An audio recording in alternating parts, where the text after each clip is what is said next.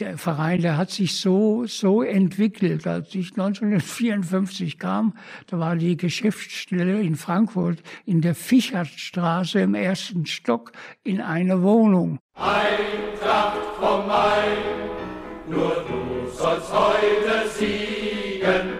Eintracht vom Main, der Podcast für alle Eintracht-Fans, die mehr wissen wollen über unseren Verein, seine Geschichte und sein Umfeld.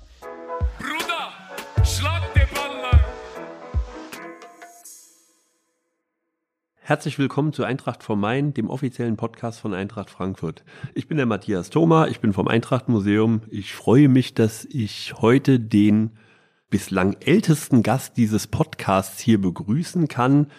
Und das sage ich voller Respekt. Herzlich willkommen, Egon Loy, Torhüter der Meistermannschaft von 1959. Schönen Dank für die Einladung. Ich freue mich auch erstmals hier in dem Camp der Eintracht Gast zu sein. Und ja, also ich bin überwältigt, was hier jetzt in den vergangenen Jahren überhaupt entstanden ist.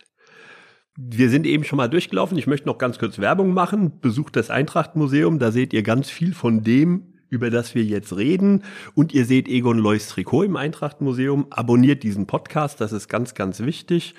Und wir reden heute über den Fußball der 50er Jahre. Wir reden über die Meisterschaft, wir überreden über das Jahrhundertspiel gegen Real Madrid 1960 und wir reden über die Wertschätzung, die der Meistertruppe bis heute entgegengebracht wird.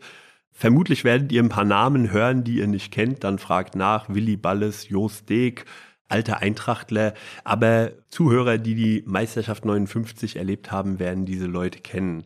Und wie du gesagt hast, äh, du warst beeindruckt. Wir waren eben mal unten im Restaurant hier im Profi-Camp im 59.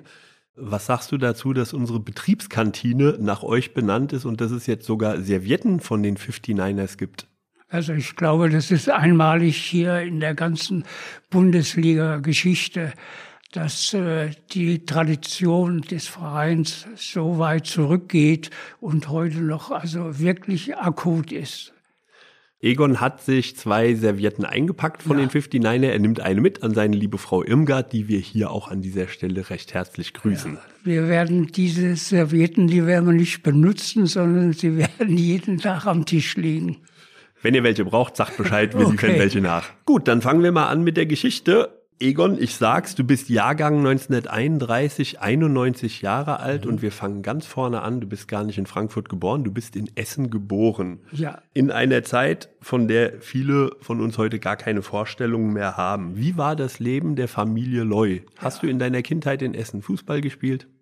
Ende der 20er Jahre sind meine Eltern von Schwabach aus, aus beruflichen Gründen nach Essen ins Ruhrgebiet gereist und ich bin da zufälligerweise geboren. Äh, ich habe noch eine ältere Schwester gehabt, die ist allerdings noch in Schwabach geboren, aber ich bin in Essen geboren, bin noch dort dann zur Schule gegangen. Aber infolge der Kriegsereignisse sind wir zweimal ausgebombt worden und auch unsere Schule wurde evakuiert also wir haben damals die sogenannte Kinderlandverschickung haben wir gemacht. Mit Lehrern sind wir in Gebiete äh, gebracht worden, die weniger also Kriegsfolgen hatten. Und äh, ich war dann anderthalb Jahre lang in Innsbruck, also oberhalb Innsbruck, mit der ganzen Klasse, Schulklasse und Lehrer untergebracht. Wir haben dort, also unsere Schule, haben wir dort abgesessen Allerdings äh, war das natürlich nur immer ein Provisorium. Ja. War das für dich ein großes Erlebnis, mit der Schulklasse anderthalb Jahre irgendwo zu sein oder hast du die Familie vermisst? Äh, natürlich äh, haben wir die Familie vermisst. Es waren etliche dabei, die großes Heimweh hatten. Trotzdem, mit der Zeit hat man sich dran gewöhnt. Und auch die Eltern, die durften dann ab und zu, durften die uns mal besuchen. Also das war dann auch schon ganz gut geregelt. Hast du das Kriegsende in Innsbruck erlebt oder schon in Schwabach? Äh, zwischenzeitlich sind meine Eltern, die sind wieder von Essen, sind die wieder zurück nach Schwabach. Und äh, ich hatte dann das Privileg, auch aus dieser Kinderlandverschickung rauszukommen und äh, meine Eltern wieder besuchen oder beziehungsweise zu meinen Eltern zurückgehen. Dann bin ich dann in Schwabach gelandet und bin dort dann weiter zur Schule gegangen, ja. Und in Schwabach hast du dann auch angefangen, Fußball zu spielen? Ja, wir haben natürlich vorher, haben wir in der Schule, haben wir auf dem Schulhof mal Fußball gespielt oder auf der Straße. Das ging ja damals auch noch. Dann äh, ist es mir aber angetragen worden, also doch in einen Verein zu gehen, um auch die Gemeinschaft zu haben und Freunde zu haben. Und dann habe ich 1943 bei einem der beiden Vereine, die in Schwabach waren, äh, angefangen in der Schülermannschaft Fußball zu spielen. Ja. Du hast dann das Kriegsende in Schwabach erlebt. Ja. War das für dich eine Befreiung oder hattet ihr Angst, als die Alliierten kamen? Wie habt ihr das erlebt? Ich kann mich noch gut erinnern, also es war der 17. April 1945, als die Amerikaner kamen, äh, bei uns in der Straße, alle Häuser, die hatten weiße Flaggen rausgehängt und die Amerikaner sind dann eben durch die Straßen gefahren. Und äh, natürlich, also wir hatten Glück gehabt, das kann ja die Zeit äh, der Bombenangriffe von Essen, aber in Schwabach war es natürlich wesentlich ruhiger gewesen. Und wir waren doch also erfreut darüber, dass äh, der Krieg zu Ende war.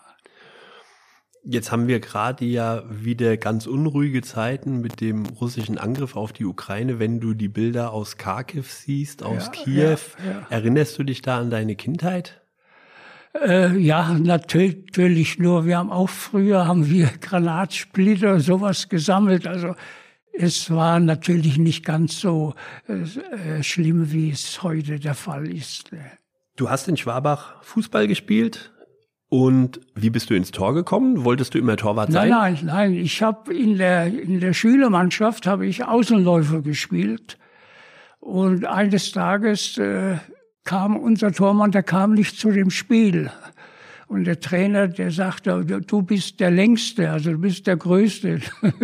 Probier doch mal. Ja, habe ich gesagt, gut, ich fange mal an, probier. Wir haben das Spiel auch gewonnen und äh, war alles, alles okay. Das nächste Mal habe ich wieder im Feld gespielt. Und dann kam der auf die Idee, ich sollte doch mal eine Zeit lang länger im Tor spielen. Ja, gut, das habe ich dann gemacht und äh, ja, das war's dann. Also, da war, äh, obwohl ich auch des Öfteren in der zweiten Jugendmannschaft im Feld gespielt habe und dann anschließend in der, in der ersten Jugend im Tor dann stand, ja. Aber du, du warst wohl stark im Tor, du bist dabei geblieben. Ihr wart erfolgreich in Schwabach, du warst äh, in Auswahlmannschaften und da gab es erste Kontakte, die dann später auch zur Eintracht geführt haben in den Auswahlmannschaften. Ja, ja, ja. Also äh, wir hatten in Schwabach eine gute, eine gute Truppe. Wir haben auch um die deutsche Amateurmeisterschaft gespielt. Äh, 1952 sind dann äh, unter die letzten vier gekommen. Dann habe ich natürlich in den verschiedenen Jugendmannschaften in Bayern gespielt, also Jugendauswahl. Und äh, da war zum Beispiel ein Spiel, äh, in dem ich dann den Hermann Höfer und den Hans Wallbecher getroffen habe. Das war ein Auswahlspiel der süddeutschen Fohlen gegen eine Primavera-Mannschaft aus Italien. Trainer Paul Oswald. Und da hat man sich natürlich dann später wieder gesehen in der deutschen Amateurnationalmannschaft. Da haben wir Longwy gegen Frankreich gespielt mit Hans Wallbecher und Hermann Höfer. Und ich glaube, von Offenbach der Berti Kraus war noch dabei. Also, und da hat man dann, natürlich hat man da schon eine Verbindung gehabt, ja. Äh, jetzt müssen wir mal sagen, Schwabach ist gar nicht so fern, das ist im Fränkischen, oder?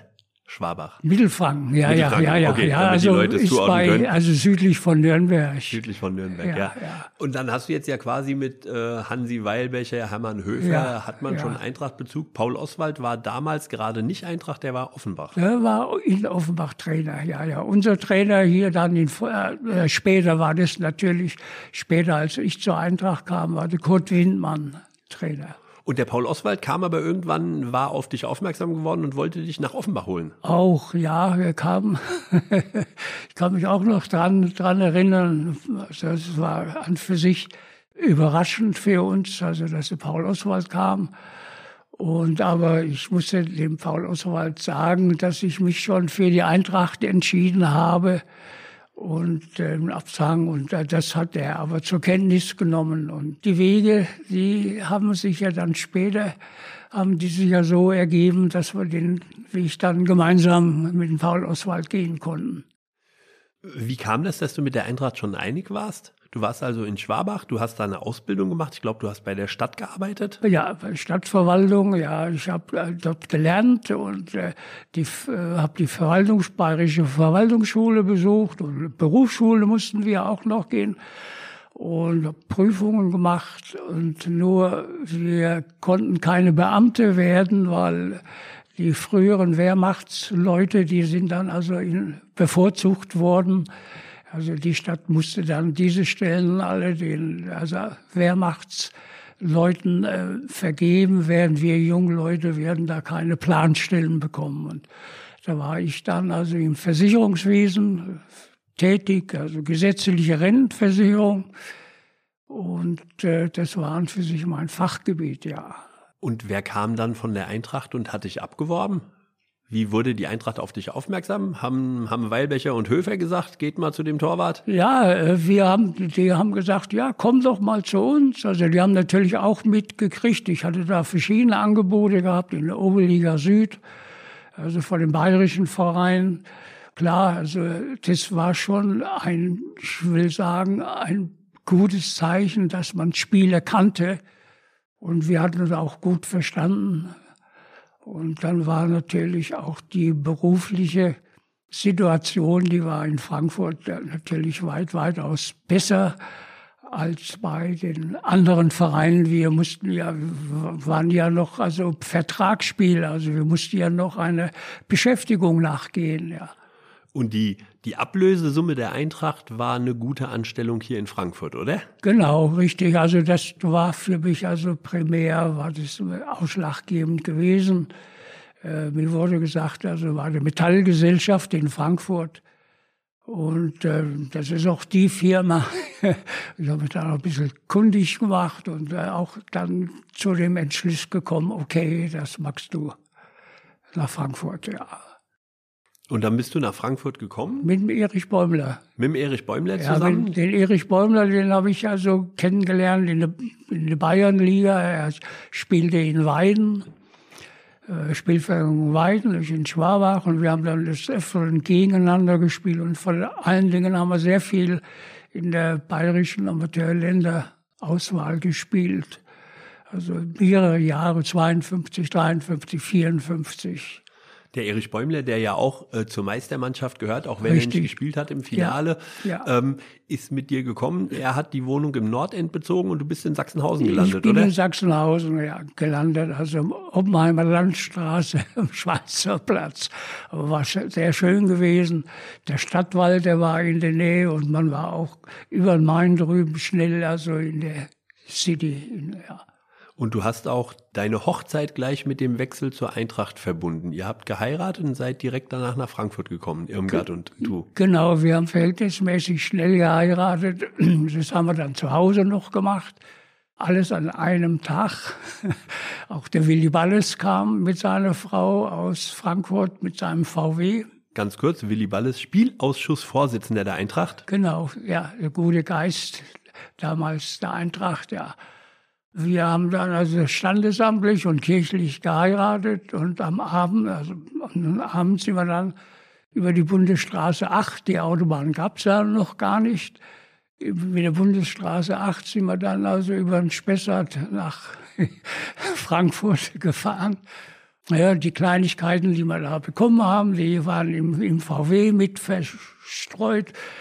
Und dann die Überraschung, die kam am nächsten Tag. Also wir hatten auch noch kein Telefon gehabt. Äh, die Überraschung kam aus dem äh, Büro von dem Jost Dieck, auch ein Eintracht-Fan. Der ist ein Anruf von der Eintracht vom Herrn Windmann gekommen. Sie möchten doch um zwei Uhr heute Nachmittag zum Training erscheinen. Also das war mein erster Eindruck, also als Spieler bei der Eintracht. Ganz kurz für unsere Zuhörer, Jost Deek, Spenglermeister aus Sachsenhausen, auch im Vorstand der Eintracht Ja. aktiv und er hat euch, glaube ich, die Wohnung vermietet, oder? Ja, ja, das war der Vermieter, ja. Und ihr seid von der Hochzeit in die Wohnung und habt die da zum ersten Mal gesehen. Das war Ja. die erste Nacht Ja. dann in der Wohnung. Ja, ja. Und wir haben, wir haben festgestellt, also dass im Schlafzimmer ein Ofen stand und im Wohnzimmer konnten wir keinen äh, Heizungsanschluss konnten wir da finden. Also man war jung gewesen. und Das war eigentlich wirklich schön gewesen. Ja. So bist du in Frankfurt heimisch geworden Ja. mit deiner Frau und das erste Training hast du auch dann gleich erlebt und dein erstes Pflichtspiel war auch gleich ein wichtiges, Ja. nämlich in Offenbach. Ja, das war das erste Punktespiel in der Oberliga Süd. Ich habe dann gehört, dass die Eintracht in den Jahren zuvor also nie in Offenbach gewinnen konnte. Und ausgerechnet in diesem Spiel, also wir haben dann 1 zu 0 in Offenbach gewonnen. Also war für mich auch ganz was Neues, ein Derby. Und äh, nur hatte ich in diesem Spiel, hatte ich dann also kurz vor Schluss Pech, als ich bei einem Zusammenstoß mit dem Helmut Preisendörfer also mir eine Knieverletzung zugezogen habe. Ich habe dann also durfte damals durfte ja noch nicht ausgewechselt worden. Ich habe dann also die restlichen, glaube ich, 15 Minuten habe ich noch hummelnderweise also gespielt. Und nach dem Spiel ist halt festgestellt worden, also dass ich da Meniskus und einen Bänderschaden hatte. Und ähm, das Ergebnis war also am nächsten Tag also von unten bis oben in Gips. Also ich war dann äh, vier, vier Wochen oder was verheiratet und kam schon also mit dem Gipsverband, also von oben bis zum Knöchel runter, kam ich dann nach Hause. Der Meniskus war so ein bisschen für dich ein Problem. Du hattest noch eine zweite Verletzung, glaube ich. Ja. Aber ich würde jetzt erstmal, nachdem wir die Jugend und du bist in Frankfurt angekommen, äh, würde ich mal einen kleinen Break machen. Wir haben hier eine Rubrik, die heißt Eagles 11 und da frage ich dich elf Fragen, die du ganz kurz beantwortest ähm, zu dir persönlich, zu deiner Fußballkarriere. Dein erstes Fußballtrikot, das du hattest, war von welchem Verein? Vom TSV Schwabachen 04, ja. Was warst du eigentlich für ein Fan als Kind? FC Nürnberg, Club, ja. Okay, das ist akzeptiert. Ja. Bester Fußballer der Welt auf deiner Position im Tor. Also der mir damals sehr gut gefallen hat, war der Yashin, Russe von Dynamo Moskau. Dein, dein Lieblingsreiseziel ist? Florida. Da kommen wir nachher noch dazu. Ja. Und dein Lieblingsessen ist? An für sich esse ich alles. Das ist auch gut. Ja. Lieblingsort in Frankfurt? Der Palmengarten. Das sind wir des Öfteren und auch wenn wir Besuch haben, die werden, natürlich werden die Römer und Palmengarten, das gehört dazu. Und in welche Musikband würdest du passen, Egon? Also eine Big Band, also ich höre sehr gern Big Band Musik. Noch wirklich echte, richtige Musik mit Trompeten, Posaunen, Klarinetten. Hast du selbst ein Instrument gelernt und gespielt? Ich, ich war beim Jungvolk. Also wir mussten ja auch im Dritten Reich, äh, war ich so weit, also äh, dass wir eben zum Jungvolk gehörten und äh, zwangsweise mussten wir da ja antreten. Aber das gefiel mir nicht. Und aber ich habe mich dann versucht beim Musikzug unterzukommen. Und da habe ich also keine so eine kleine Marschtrommel habe ich da dann also bespielt. Und das hat mir so viel, viel Spaß gemacht, ja. Aber du hast im Nachgang nicht mehr Musikinstrument Nein, gespielt? nein, nein, nein. Okay. Die Erinnerung an dein erstes Eintrachtspiel, die hatten wir ja schon in Offenbach gewonnen. Das ist eine gute Erinnerung. Mhm. Wer war dein Idol in der Kindheit? Mein Vater, also die Eltern, also da hat man natürlich eine wirklich gute Zeit verbracht, auch familiär waren die Eltern, das war unser Idol gewesen, ja. Hat dein Vater auch Fußball gespielt? Nein. Was haben deine Eltern dazu gesagt, dass du Fußball gespielt hast? Fanden die es okay? Ja, die, die, die sagten, das ist, das ist gut. Äh, Man ist also unter Gleichaltrigen oder Gleichgesinnten und äh, das fördert auch die Gemeinschaft und das äh, Verständnis untereinander und der Respekt gegenüber den anderen Spielern. Und das äh, ist heute noch der Fall. Dein Lieblingssport neben dem Fußball? Was schaust du noch im Fernsehen? Ja, Was machst du noch? Ich gucke viel Sport. ja. Ich liebe vor, vor allen Dingen, also wir sind ja des Öfteren in, in Florida, ich äh, sehe da vor allen Dingen gern das American Football. Hast du hier auch Frankfurt Galaxy verfolgt, als sie hier die große Zeit hatten in den 90er Jahren? Äh, Ich war während dieser Zeit war ich meistens in Florida gewesen und da habe ich dann also die die Buccaneers in, in Tampa. Das war unser Lieblingsclub. Ja. Als Kind, was wolltest du da werden, dein Berufswunsch? Ja, Gott, was, was wollte ich werden? Also ich, ich war technisch war ich gar nicht so begabt, dass mir irgendwie so ein Beruf, aber ich wollte eben was tun, so in der Stadtverwaltung oder in der Verwaltung tätig zu sein. Also Und letzte Frage, damals in der Mannschaft, wer war dein dickster Kumpel? So in der 59er Mannschaft. ja. Man hat ja immer besondere, besondere Freunde. Wer war so dein dickster Kumpel? Ja, das war der Ivica Horvath. Also wir hatten den Ivica Horvath, der kam dann äh, einige Jahre später und der kam auch aus Kroatien her und da hat sich, also meine Frau, die hat sich sehr um die Familie gekümmert und und da ist dann auch wirklich also echte Freundschaft entstanden. Also wir waren des Öfteren auch in Kroatien in Urlaub und er, wir sind zusammengereist und diese Freundschaft, die bestand noch bis vor einem Jahr. Also leider ist der Ivica schon vor Jahren gestorben und seine Frau Jelka im äh, vergangenen Jahr. Aber die Tochter, die lebt noch in Zagreb und also wir sind da also heutzutage mit Telefon und mit äh, Internet ganz gut verbunden. Also die Familie Loy ist weiterhin in Kontakt zur Familie Horvath und Horvath, ich weiß, ja. ihr habt einen wunderschönen Blumenstock im Garten von Horvaths. Richtig, richtig. Der wird auch gehegt und gepflegt. Also der, Anfang der 80er Jahre haben wir den immer als Stechling mitgenommen. Und der ist, ist heute noch also ganz toll. Für unsere Botaniker, was ist es für eine Blume? Oh, das kann ich Ihnen gar nicht sagen. Der ist, der ist in, auf der Insel Kirkis der gewachsen. Also da ist äh, häufig Regen, häufig dann wieder die Sonne. Also der ist, der, der ist nicht tot zu kriegen. Gut, das waren die Eagles 11, die jetzt doch ein bisschen länger gedauert haben. Dann kommen wir jetzt zum zweiten großen Teil dieses Podcasts. Natürlich geht es um die Meisterschaft und den Europapokal, die prägenden Jahre für die Eintracht bis heute. Du bist ja Mitte der 50er Jahre Stammtorhüter geworden. Du hast eben schon von der ersten Verletzung gesprochen. Du hattest dann noch mal eine weitere Verletzung wieder am Knie. Also ich hatte den Fehler gemacht bei der ersten Verletzung. Ich kam neu und äh, da hat man natürlich immer spielen wollen. Und äh, ich habe da viel zu früh angefangen und das war mein Fehler. Also ich habe in der ersten Oberliga-Zeit, Saison, da habe ich trotzdem noch 19 Spiele mit der Verletzung gemacht. Also immer wieder, meine Frau hat gesagt, also du, du, du bist immer verletzt, also bis zum Freitag und am Samstag, Sonntag, da kannst du wieder spielen. Das ist ja Also wie bei so- Uwe Bein. ja, richtig. Und so hat sich das hingezogen. Also die Verletzung, die ist dann also äh, nie richtig ausgeheilt worden. Aber dann 55, 56, da haben wir dann also das Ergebnis durch eine Operation in Rade vom Wald bei einem damals also bekanntesten Chirurgen, der gerade auf äh, Menisken spezialisiert war, operiert.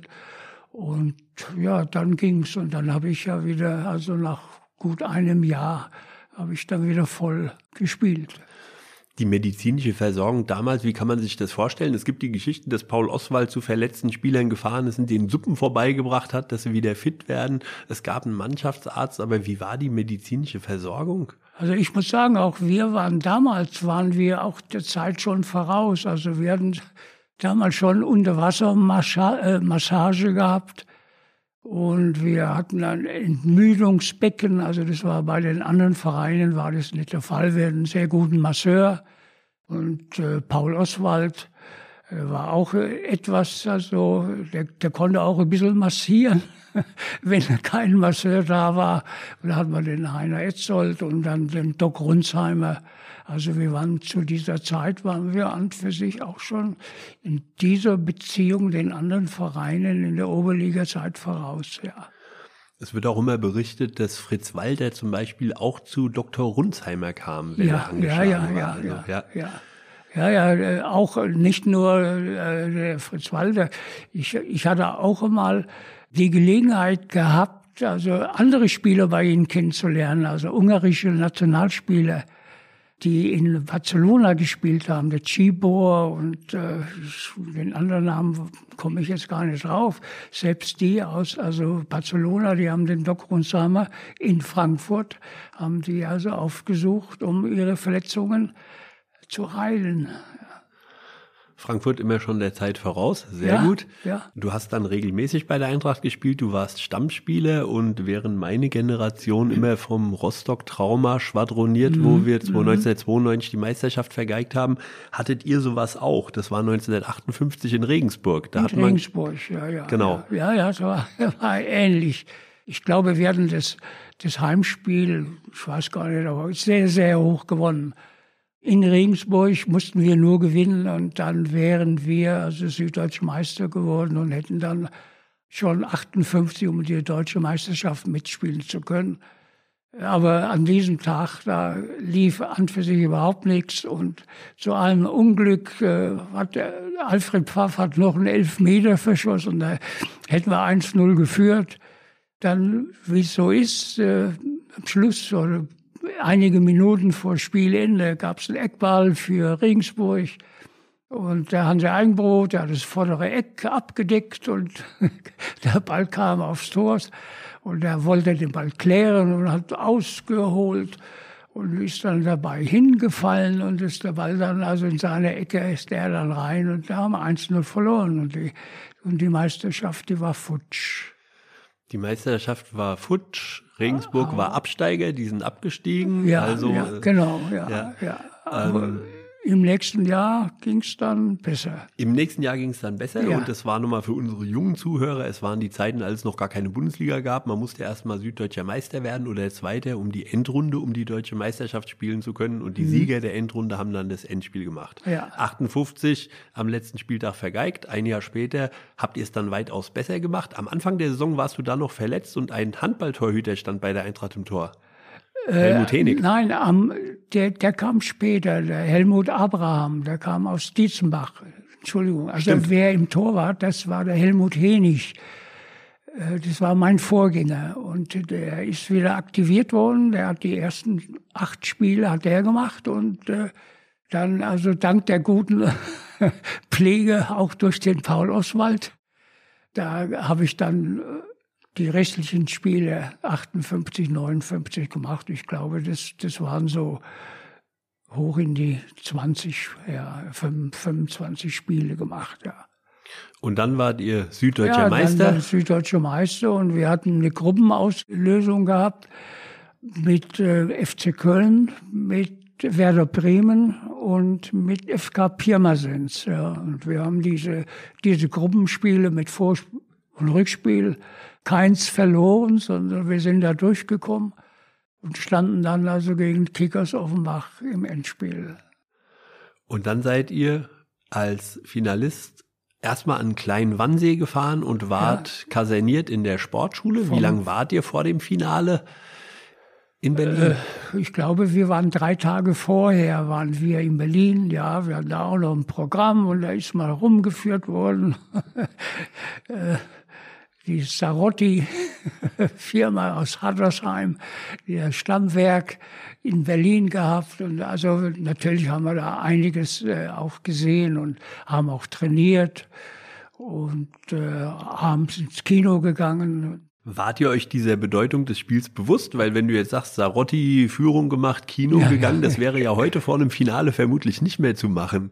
Ihr wart euch schon der, der Bedeutung bewusst, wenn wir deutscher Meister werden, dann wird hier richtig was los sein in Frankfurt. Ja, ja, natürlich. Also auch, auch äußerlich. Also wir haben das erste Mal haben wir also einheitliche Kleidung gehabt. Also es gab einen Anzug ja, vom Verein auch hergestellt und äh, zurecht gemacht.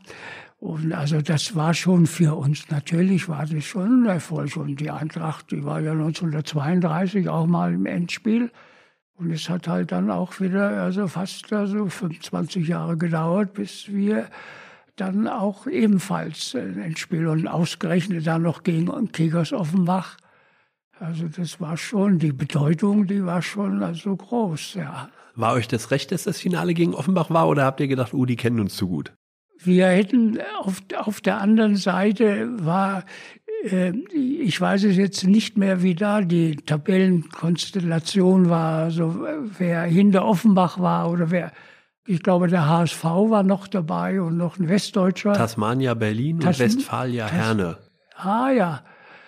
An für sich war uns jeder, war uns recht gewesen. Also und was hast du für Erinnerungen an diesen 28. Juni 1959, über den heute immer wieder berichtet wird, dieser Finaltag? Ja, wir waren an für sich gut vorbereitet und wir kannten auch den Gegner. Wir konnten, dass der Hermann Höfer gegen den Bertie Kraus zu spielen hat oder äh, von Preisendörfer. Wir konnten, wussten wie Kaufold und hinten oder wie Zimmermann was uns zugute kam, also wir haben jedes Mal haben wir geführt. Also wir haben gleich der Stefan, der Istvan, der hat gleich das erste Tor gemacht und da war natürlich auch Sicherheit. Aber wir, wir haben an für sich das Spiel kontrolliert und haben auch, auch verdient gewonnen, obwohl die Offenbacher heute noch hadern äh, wegen des Elfmeters. Ja, die, die sagen, der Richard Kresse hätte den provoziert und es war keiner, aber es war ein einwandfreier Elfmeter. Aber wir haben an für sich äh, auch mit den Spielern aus Offenbach haben wir ein gutes Verhältnis gehabt. Wir haben uns auch in den Jahren danach öfters mal am Tag des Endspiels getroffen hier in Frankfurt oder wir waren in Offenbach gewesen und also wir Spieler untereinander. Wir haben auch zusammen gespielt einige Male mitspielen wegen Benfica Lissabon hier zu Hause und FC Santos. Da haben wir dann Anleihen aus Offenbach genommen. Und also das Verhältnis unter den Spielern, das war weitaus besser als das der Fans oder Zuschauer. Da wollen wir jetzt mal ein für alle Mal klarstellen, wir haben diese Szene mit dem Elfmeter Richard Kress, dem Lutz Wagner gezeigt, Bundesliga-Schiedsrichter, ja, ja. und der hat gesagt, natürlich, den kann man pfeifen, den Elfmeter. Ja, also, das ist in Ordnung. Und für äh, unsere Zuhörer nochmal, wie du es sagst, gegen Benfica Lissabon, Santos, es gab äh, immer wieder Städtespiele, Eintracht und Kickers Offenbach zusammen. Mhm. Und eines der, der lustigsten Städtespiele war Anfang der 70er Jahre Eintracht und Kickers Offenbach als Städtemannschaft gegen Feyenoord Rotterdam. Wie ist es, die Meisterschale in der Hand zu halten? Die Meisterschaftsschale, die habe ich auf dem Spielfeld überhaupt nicht zum Greifen bekommen. Also äh, war so ein Jubel und ein Trubel da. Äh, es gibt, glaube ich, ein Bild, da äh, wird diese Schale gezeigt, aber ich war am Boden und gekniet und ist oben ein Stockwerk höher ist die gezeigt worden. Also ich habe sie erst abends dann mal in die Hand genommen, ja. Und dann habt ihr am nächsten Tag einen Empfang in Frankfurt gehabt. Wir kennen das jetzt aus der jüngsten ja. Vergangenheit, 2018 Pokalsieger, äh, über 100.000 Leute in Frankfurt, jetzt zwischen 100 und 200.000 Leute. Aber die Urform des Empfangs in Frankfurt habt ihr damals gehabt. Mhm. 200.000 bis 300.000 Leute ja, feiern ja. euch in Frankfurt. Ihr kamt mit dem Flieger an, habt in der Sportschule einen Kaffee getrunken, dann seid ihr mit dem Zug zum Hauptbahnhof. Richtig. Und dann ist alles mit, zusammengebrochen. Ja, und dann sind wir mit Brauereiwagen, sind wir dann also durch die Stadt gezogen zum Römer, ja. Also das war an für sich das gleiche Präsidium, wie, es heute war. Den Empfang, also durch den Oberbürgermeister und Eintragung ins Goldene Buch und dann äh, raus auf den Balkon und, und also das kannten wir schon. Das kanntet ihr schon. Und wenn man das liest, äh, war ja der ganze Hauptbahnhof, Hauptbahnhof voller Leute. Also Ja, ihr ja. kamt ja kaum aus dem Ja. Zug raus. Äh, Übrigens an Gleis 1 seid ihr angekommen. Ja, Ja. ja, ja wir, wir haben sogar äh, den, vom Bahnhof am Spottfeld, da sind wir in den Zug gegangen. Und zwar war das ein Zug, in dem Adenauer immer gereist ist. Also es war verhältnismäßig ein kurzer, kurzer Zug. Es war ja auch keine große Strecke. Also das waren diese, diese Besonderheiten damals gewesen. Und dann habt ihr nicht nur am Römer gefeiert, dann seid ihr noch weitergefahren ins Zoogesellschaftshaus, wo dann die abendliche Feier stattfand. Ja, ja, ja. Also die Mainzer Hofsänger da waren, ne, die auch das Lied so ein Tag so wunderschön wie heute ist da auch, äh, ich will nicht sagen kreiert worden, aber das ist auch also sehr, sehr oft gesungen worden, ja. Und dieses Lied, so ein Tag so wunderschön wie heute, das hat euch dann durch die folgende Europapokalsaison begleitet. Es wurde jetzt ja immer wieder gesagt, die Eintracht zum ersten Mal in der Champions League, aber Vorgängerwettbewerb, Europapokal der Landesmeister 59-60. Richtig, Ihr seid ins. Finale gekommen Ja. und der Legende nach habt ihr nach jedem Spiel so ein Tag so wunderschön wie heute ja, gesungen. Ja, genau, ja. Der Richard Chris, äh, der hat da immer das Lied angestimmt und entweder war es unter der Dusche oder wir waren noch im Entmüdungsbecken, da ist dann da ist dieses Lied da geschmettert worden, ja. Ja, und damals war es ja so, da hieß es ja so, das war der Europapokal der Landesmeister. Also da haben ja nur die Landesmeister diesen Pokal ausgetragen, aber da waren schon hochkarätige Mannschaften dabei. Ne? Die beiden spanischen Mannschaften, Real Madrid, Barcelona, dann waren äh, englische Mannschaften dabei, Franzosen waren gut, Italiener, Juventus Turin. Nur wir hatten an für sich eine sehr gute Auslosung gehabt. Also wir haben als erstes hatten wir die Jungboys Bern, der Schweizer Meister, dann ein Spiel gegen Sportclub Wien. Ja, die waren auch starke Truppen und dann natürlich diese beiden Spiele gegen die Glasgow Rangers. Ne? Also hier das 6-1 und dann das Rückspiel in Glasgow 6 zu 3 gewonnen. 6 zu 3 gewonnen. Da sagen alte Eintrachtler, das war das größte Spiel, was die Eintracht gemacht hat. 6-1 gegen die Glasgow Rangers, hier das Ja. Spiel. Da wollen wir mal festhalten, ihr wart immer noch Vertragsspieler, du warst bei der Metallgesellschaft und die kamen als Profis. Du musstest auch immer Urlaub eintragen. Wie war das denn, als ihr im Europapokal immer weiterkamt? Was hatten die Metallgesellschaft gesagt, wenn du immer gesagt hast, ich brauche wieder Urlaub, wir sind wieder Ja, weitergekommen? ja, also ich, ich habe ein Abkommen gehabt, also zwei Vorstandsmitglieder von der Eintracht, das waren äh, von der Metallgesellschaft, waren auch Eintracht-Fans.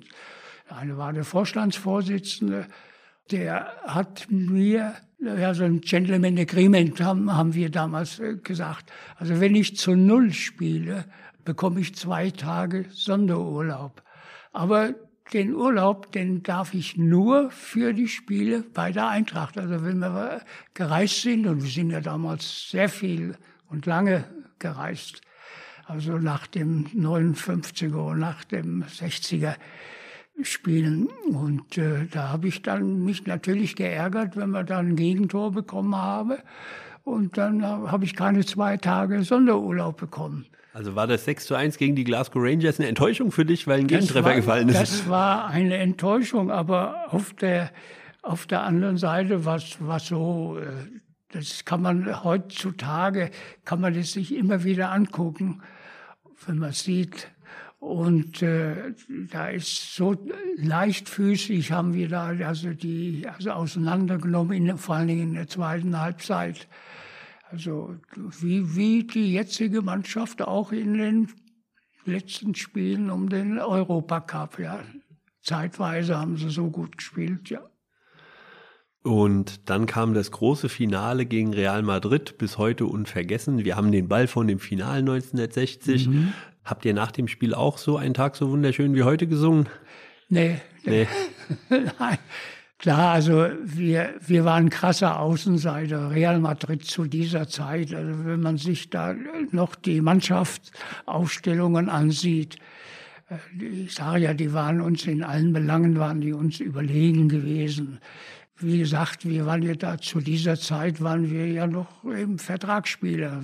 Während das waren ja hochkarätige Profis gewesen aus aller Herren Länder, die hatten also aus Südamerika, Alessandro Maria kam aus Südamerika, auch der, der Di Stefano kam auch da unten her, und den Putschkas, den Gento und wie die Jungs alle hießen und zu dieser Zeit hatten wir auch wahrscheinlich unseren Höhepunkt hatten wir da schon überschritten gehabt. Also das Spiel kam nach diesem Glasgow Rangers Spiel.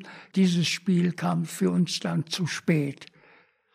Und wenn wir mal über unberechtigte Elfmeter sprechen, dann sprechen wir nicht über 1959, ja. sondern über den Elfmeter für Real Madrid kurz nach der Halbzeit. Ja.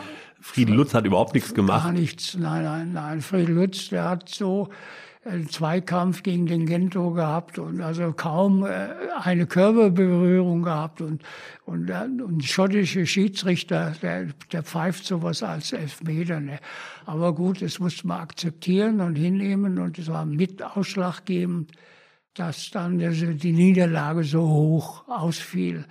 Und ich muss aber auch dazu sagen, dass einige Spieler, auch ich, also wir hatten nicht unseren besten Tag gehabt, aber, aber das war halt die Differenz zwischen Realspielern und uns.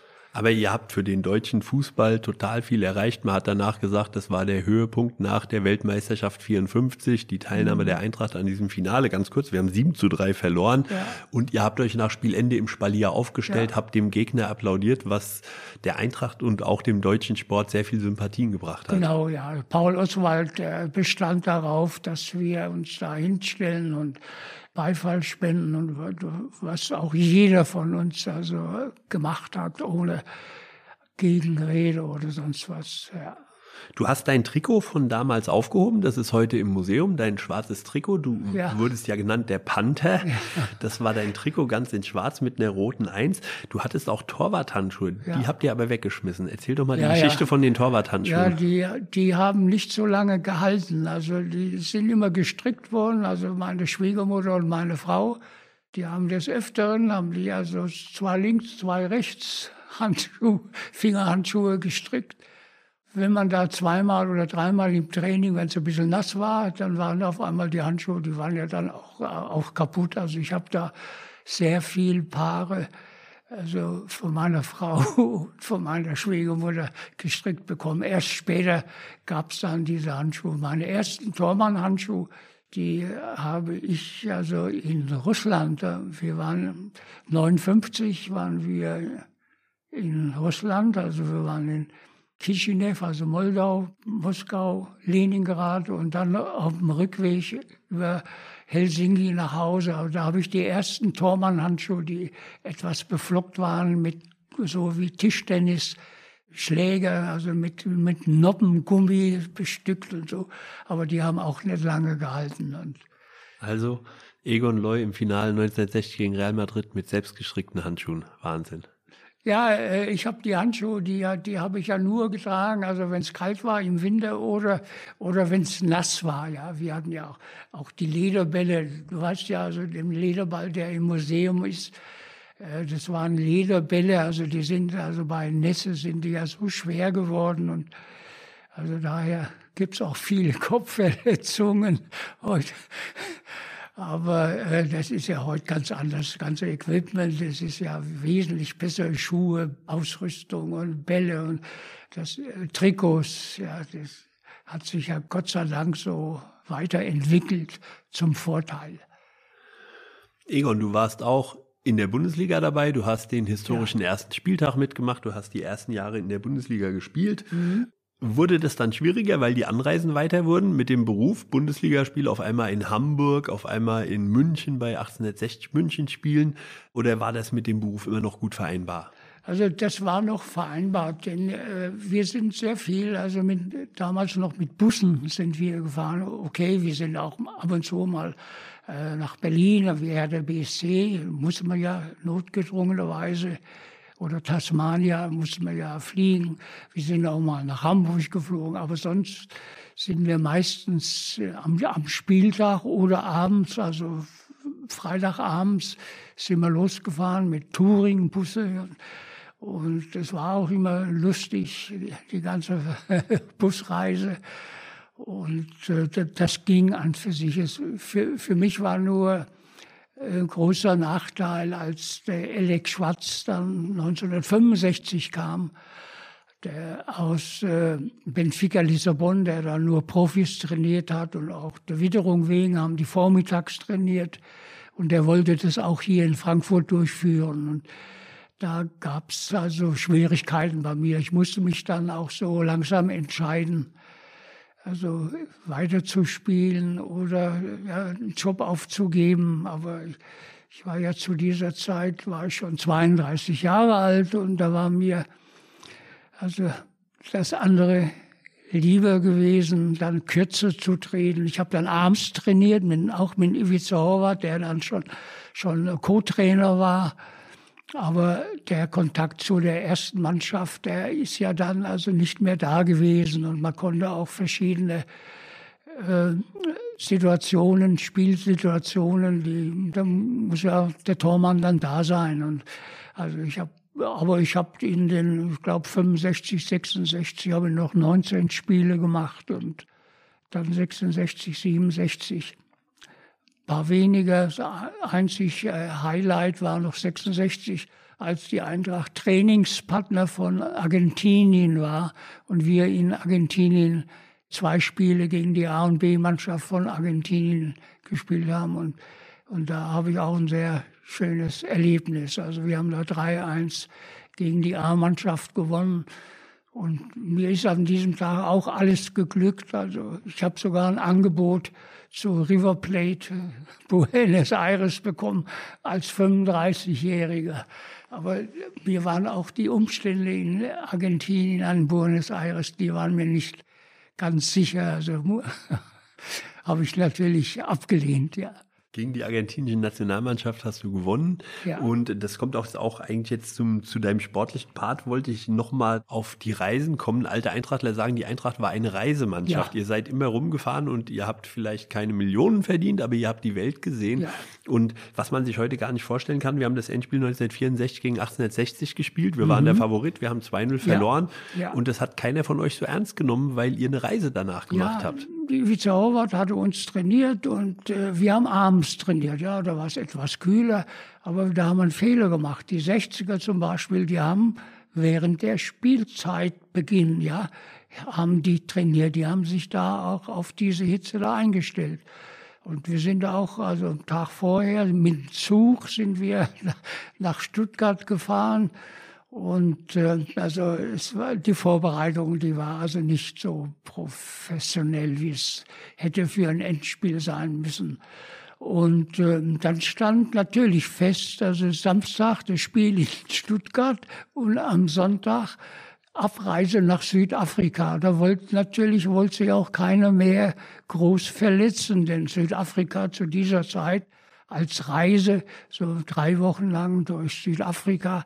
Also das wollte sich keiner entgehen lassen. Also man kann sagen, der DFB-Pokal hat damals auch noch nicht die Wertigkeit nein, gehabt wie heute. Nein. Man hat das locker genommen bei euch. Genau, richtig, ja. Also viele, viel, man konnte sich sogar auch dazu melden. Viele Vereine, die haben sich überhaupt gar nicht drum bemüht, den, den Pokal äh, auszuspielen. Also das war nicht der Stellenwert, den der Pokal heute in Deutschland Gott sei Dank hat. Ja. Gut, Egon. Hättet ihr euch da mal konzentriert, hätten wir heute sechs Pokalsiege, dann wären wir vor Schalke und Dortmund. So Richtig. haben wir bloß fünf. Aber Richtig. Sei euch verziehen. Ja, aber dafür, dafür haben wir eine, nur eine deutsche Meisterschaft und die haben die in Rostock versäumt. Das stimmt, Wieder genau. ausgeglichen. Aber dafür sind sie Europapokalsieger. Genau, das ist, das ja auch ist einmalig. Das ist ja. einmalig. Ja. Ich wollte dich jetzt noch mal ganz kurz fragen mit deinen drei Fußball-Eintracht-Momenten, dein schönster Eintracht-Moment, wenn du jetzt mal mit 91 Jahren auf dein Eintracht-Leben zurückblickst, der schönste Moment mit der Eintracht, was war das? Da war natürlich die deutsche Meisterschaft, ja, ja ganz klar. Logisch, ja. sehr gut. Was war dein schlimmster Eintracht-Moment? Das Schlimmste war, äh, wir haben eine 0 zu 7 Niederlage hier gegen den KSC das war natürlich also deprimierend, aber das ging so. Der Gegner, die haben Traumtore geschossen, aber es waren sieben Tore. Also Eintracht 07 hieß es da und das war, war natürlich gerade auch für für einen Tormann war das natürlich eine ganz große Erniedrigung. Ja.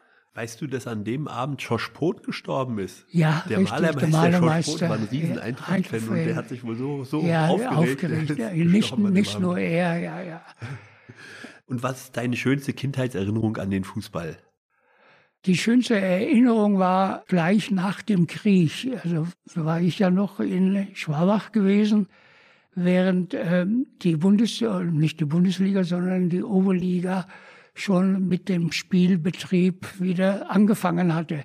Die Spiele in Nürnberg beim Club oder bei der Spielvereinigung Fürth als 14-Jähriger da die Spiele da anzusehen. Wir sind mit den Fahrrädern, sind wir also von Schwabach nach Nürnberg oder Fürth gefahren, haben also 5 Gramm Fett und 50 Gramm Fleisch, Lebensmittel, Marken dabei gehabt, da haben wir dann unterwegs irgendwo was gegessen und getrunken.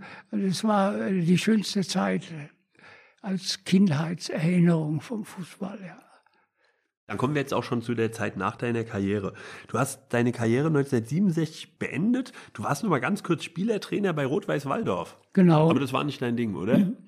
Ja, doch, also äh, auf ärztliches Anraten, ja, hieß es, ja, mach doch ein bisschen was, also hör nicht ganz auf. Und äh, naja, die kamen dann und hab gesagt, ja, okay, ich mach das. Sie wollten nicht in die Landesliga hier in Hessen spielen, weil die äh, Reisen zu den anderen Vereinen, die wären zu kostspielig gewesen und so. so. Und äh, da haben sie es dann also wirklich schleifen lassen und äh, sind dann lieber in dieser Bezirksliga Darmstadt geblieben. Ja, und aber ich hatte mich dann auch äh, entschieden, ein bisschen Tennis zu spielen, also mit Freunden und mit der Frau. Und das äh, haben wir dann also mehr auf Tennisspielen verlegt, ja. Die Eintracht hat heute eine Tradi-Mannschaft, die vor tausenden Zuschauern spielt. Mhm. So was gab es damals auch schon. Hast du auch in der Tradi-Mannschaft gespielt? Ja, ja, ich habe auch des Öfteren, ähm, wenn äh, der Richard Christe, Bubi Kraus war unser Manager damals, äh, der Hans Wallbecher, der Hermann Hesse, äh, also haben der Hans Wallbecher, also wir haben dann auch in der Tradi gespielt, ja. Heinz Ulzheimer haben wir immer dabei gehabt. Und äh, das war natürlich auch eben für die Eintracht. Wir haben da versucht, Werbung für die Eintracht zu machen. Das war mehr, mehr Gaudi.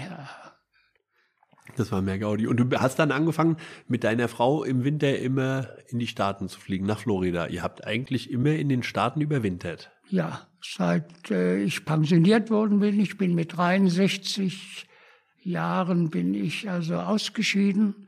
Und äh, wir haben uns da mal, also einen Urlaub in Florida haben wir verbracht und es hat uns so gut gefallen, dass wir uns da unten auch etwas angeschafft haben und sind dann seit 94 bis 2018, 19, waren wir jeden Winter so drei Monate oder vier Monate im Winter in Florida, ja. Sehr schön. Wintertrainingslager in Florida. Ja. Und irgendwann hast du jemanden mal getroffen, der dir gesagt hat, er war 1960 beim Ja, Europapokalfinale. äh, klar, also wir waren, das war so eine Zusammenkunft im Pool, da kamen die Amerikaner, haben sie äh, sich unterhalten, was sie abends kochen und, und Gott, wer weiß was alles und auch vom Sport. Und äh, ja, über Basketball und Football und Eishockey, über die Z- Zuschauerzahlen, die da erscheinen. Und da sagte einer, ja, er war er war wieder mal in Schottland zu Hause gewesen, 1960. Und äh, da war ein Fußballspiel in Glasgow und 127.000 Zuschauer. Da habe ich gesagt, da war ich auch. Er hat gesagt, nur make a joke, also kidding. Hat er mir nicht geglaubt. Er gesagt, ich habe sogar gespielt. Ich habe allerdings nichts dabei gehabt. Ich habe keine Autogrammkarten oder sonst was da. Dabei habe ich gesagt, das nächste Jahr treffen wir uns wieder. Wir haben uns die ganzen Jahre immer getroffen. Da habe ich ihm da ein paar Sachen mitgebracht und der hatte eine Bar in Toronto. Und er hat jetzt seine Bar in Toronto, die hatte dann also mit verschiedenen Bildern und von uns hat er geschmückt, also der war ganz schlecht, der, der sagt, das gibt's überhaupt gar nicht. Du hast Autogramme dann mitgenommen Ja. und da kommen wir jetzt auch schon zum letzten Punkt. Der Zusammenhalt der 59er ist ja ganz wahnsinnig. Ihr sitzt Mhm. bis heute in der Loge, ihr verfolgt die Spiele, ihr habt eure eigenen Autogrammkarten. Eigentlich angefangen hat das 1984, als Alexander Lolakis, der Getränkehändler, Ja, ja. euch mal alle wieder zusammengebracht hat im. Frankfurter Hofen. Der hat einen Ball der Erinnerungen geschaffen. Und seitdem seid ihr, trefft ihr euch ganz Ja, ja, regelmäßig. ja. ja, das muss man dem Alexander äh, Lulakis war ja auch, also äh, glaube Abteilungsleiter der Tennisabteilung gewesen und auch ein großer Fußballanhänger. Und äh, den haben wir das zu verdanken. Der hat das erste Mal ein bisschen für uns alles organisiert. Der hatte auch große Beziehungen gehabt zu- zum Hessischen Rundfunk. Der hat seine äh, Schallplattenstunden beim Hessischen Rundfunk durchgesetzt. Und wir waren des Öfteren auch bei Aufnahmen und bei Vorstellungen dabei. Und der hat die Weihnachtsfeiern für uns organisiert und hat äh, sehr viel auch auf Tradition gehalten. Also es war, das war an für sich der Initiator der 59er-Truppe und wir haben das dann eben bis heute haben wir das so weitergemacht und äh, leider Gottes wird der Kreis der 59er immer kleiner. Aber an für sich haben wir alle, alle miteinander, auch mit den Frauen, verstehen sich gut und wir haben da wirklich eine gute Zusammengehörigkeit. Du bist auch 2018 mit der Truppe mit uns nach Berlin gereist. Ja. Du hast den äh, DFB-Pokalsieg mitgefeiert. Mhm. Das war für dich äh, sicher auch ein ganz, ganz großes Erlebnis. Natürlich, natürlich. Das finde find ich auch gut. Äh, Der Verein, der hat sich da so auch um die 59er die ganze Zeit bemüht. Es war mal auch eine gewisse Zeit bei der Eintracht, wo es nicht ganz so gut war, ja, für die Tradition. Also man hatte da andere Sorgen gehabt. Aber ich muss sagen, seit äh, Herr Bruchhagen bis heutzutage ist es also perfekt. Also das gibt es also bestimmt in keinem Bundesligaverein, dass die Spieler äh, nach Eintrittskarten bei anderen Vereinen bitteln und bitten äh, müssen, während wir hier also eine eigene Loge haben und einen Fahrdienst und äh, das ist schon also ganz hoch anzurechnen. Und 2019 gab es die 120-Jahr-Feier. Ja. Da war so der emotionale Höhepunkt, als 1959 eingespielt wurde. Ihr habt die Meisterschale hochgehalten und 30.000 Leute im Stadion haben gesungen, deutscher Meister ist nur die SGE. Ja, ja, ist toll. Und jetzt auch wieder, ne, jetzt bei dem, Erste Champions League-Spiel, wie gesagt Champions wurde, wir sagen natürlich Kurve. 59, 60 schon. ja, ja. richtig auch, ne, ganz, ganz frisch. Also in, in dieser Beziehung auch. Der Verein, der hat sich so, so entwickelt. Als ich 1954 kam, da war die Geschäftsstelle in Frankfurt in der Fichertstraße im ersten Stock in einer Wohnung. Und der Hans Göring, der hatte dort die Geschäftsstelle geleitet. Oder dann später am Riederwald, da waren drei oder vier Personen, die waren auf der Geschäftsstelle, Willi Ewald. äh, Und was sich daraus bis heute entwickelt hat, das ist also phänomenal ist das. Und ihr habt jetzt beim äh, Spiel gegen Lissabon in der Loge wurdet ihr nochmal erwähnt, dass ihr die seid, die quasi die ersten Europapokal-Landesmeisterspieler waren. Dann gab es den Applaus, dann hat Charlie Ja. Körbel den Europapokal hochgehalten, Ja, ja. hat ihn dann an dich übergeben Ja. und wieder hat das ganze Stadion euch gefeiert. Ähm, die Eintracht hat den Europapokal dieses Jahr gewonnen. Mhm. Wir haben äh, gegen die Glasgow Rangers gespielt, ein hochhistorisches Spiel. Wir hatten auch wieder 59er, 60er dabei, auch in Helsinki gegen Real Madrid. Mhm. Aber da hast du gesagt, nee, lasst mal, ich bleib hier. Ja, ich habe ein bisschen Probleme. Also klar, die Lauferei, die geht nicht mehr so. Also und äh, das war für mich überhaupt, also Sevilla, wenn ich das also da vorher schon gehört habe, welche Vorkommnisse da sein könnten, ja. Und da habe ich gesagt, das kann ich, also auch den Mitreisenden kann man das gar nicht zumuten. Und meiner Frau auch, also wir sind beide über 90 und äh, da muss man eben Abstriche machen, aber wir haben das zu Hause genauso verfolgt, also als ob wir dabei gewesen wären. Und habt es auch zu Hause bejubelt, den Europapokal? Ja, natürlich, natürlich. Immer Glas Wein getrunken und haben uns gefreut. Ja. Sehr schön. Egon, ich danke dir ganz herzlich für das Gespräch. Es war hochinteressant. Ich habe mir insgesamt 32 Fragen aufgestellt, die konnte ich gar nicht alle abarbeiten. Vielleicht machen wir auch nochmal einen zweiten Teil. Mhm. Letzte Frage ist natürlich, wie bist du mit unserem aktuellen Torhüter zufrieden? Kevin Trapp? Bestens. Mit einer der besten Torleute überhaupt. Der hat eine Spielweise, die ich sehr liebe. Also eins gegen eins, das war auch, habe ich auch gerne gemacht. Und da ist er perfekt und er strahlt auch in Ruhe aus. Und also das ist äh, schon schon klasse. Das ist wirklich wirklich klasse. Hoffentlich bleibt uns der also noch einige Jahre erhalten. Ja. Und wenn er seine tollen Torwarthandschuhe hochmodern überstülpt, hättest du so welche auch gern mal angehabt? Ja, das wäre schön gewesen, ne? Gell? Also wir, wir haben ja heutzutage die Torleute, die früher also ohne Handschuhe gespielt haben, die, die haben alle Probleme mit ihren Fingern. Die waren so oft ausgerenkt und so oft verstaucht. Also das ist heutzutage ja also durch diese guten Handschuhe, die die da haben, ist das ja behoben. Ja. Egon, vielen, vielen Dank für das Gespräch. Danke, dass du gekommen bist. Grüße an die Frau. Ja, ich bedanke mich auch. Ja. Dankeschön. Danke.